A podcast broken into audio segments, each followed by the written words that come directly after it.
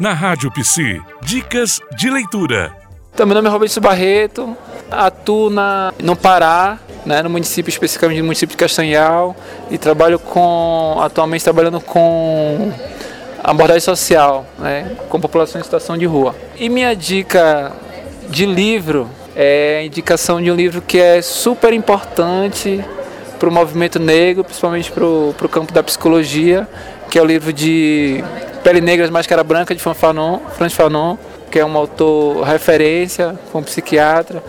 Esse livro foi uma, esse livro foi uma, uma, uma tese né, de doutorado que foi recusado na, na França, né, que hoje tem é um livro de referência, é um livro de cabeceira para quem quer discutir as questões sobre sofrimento psíquico e relação racial.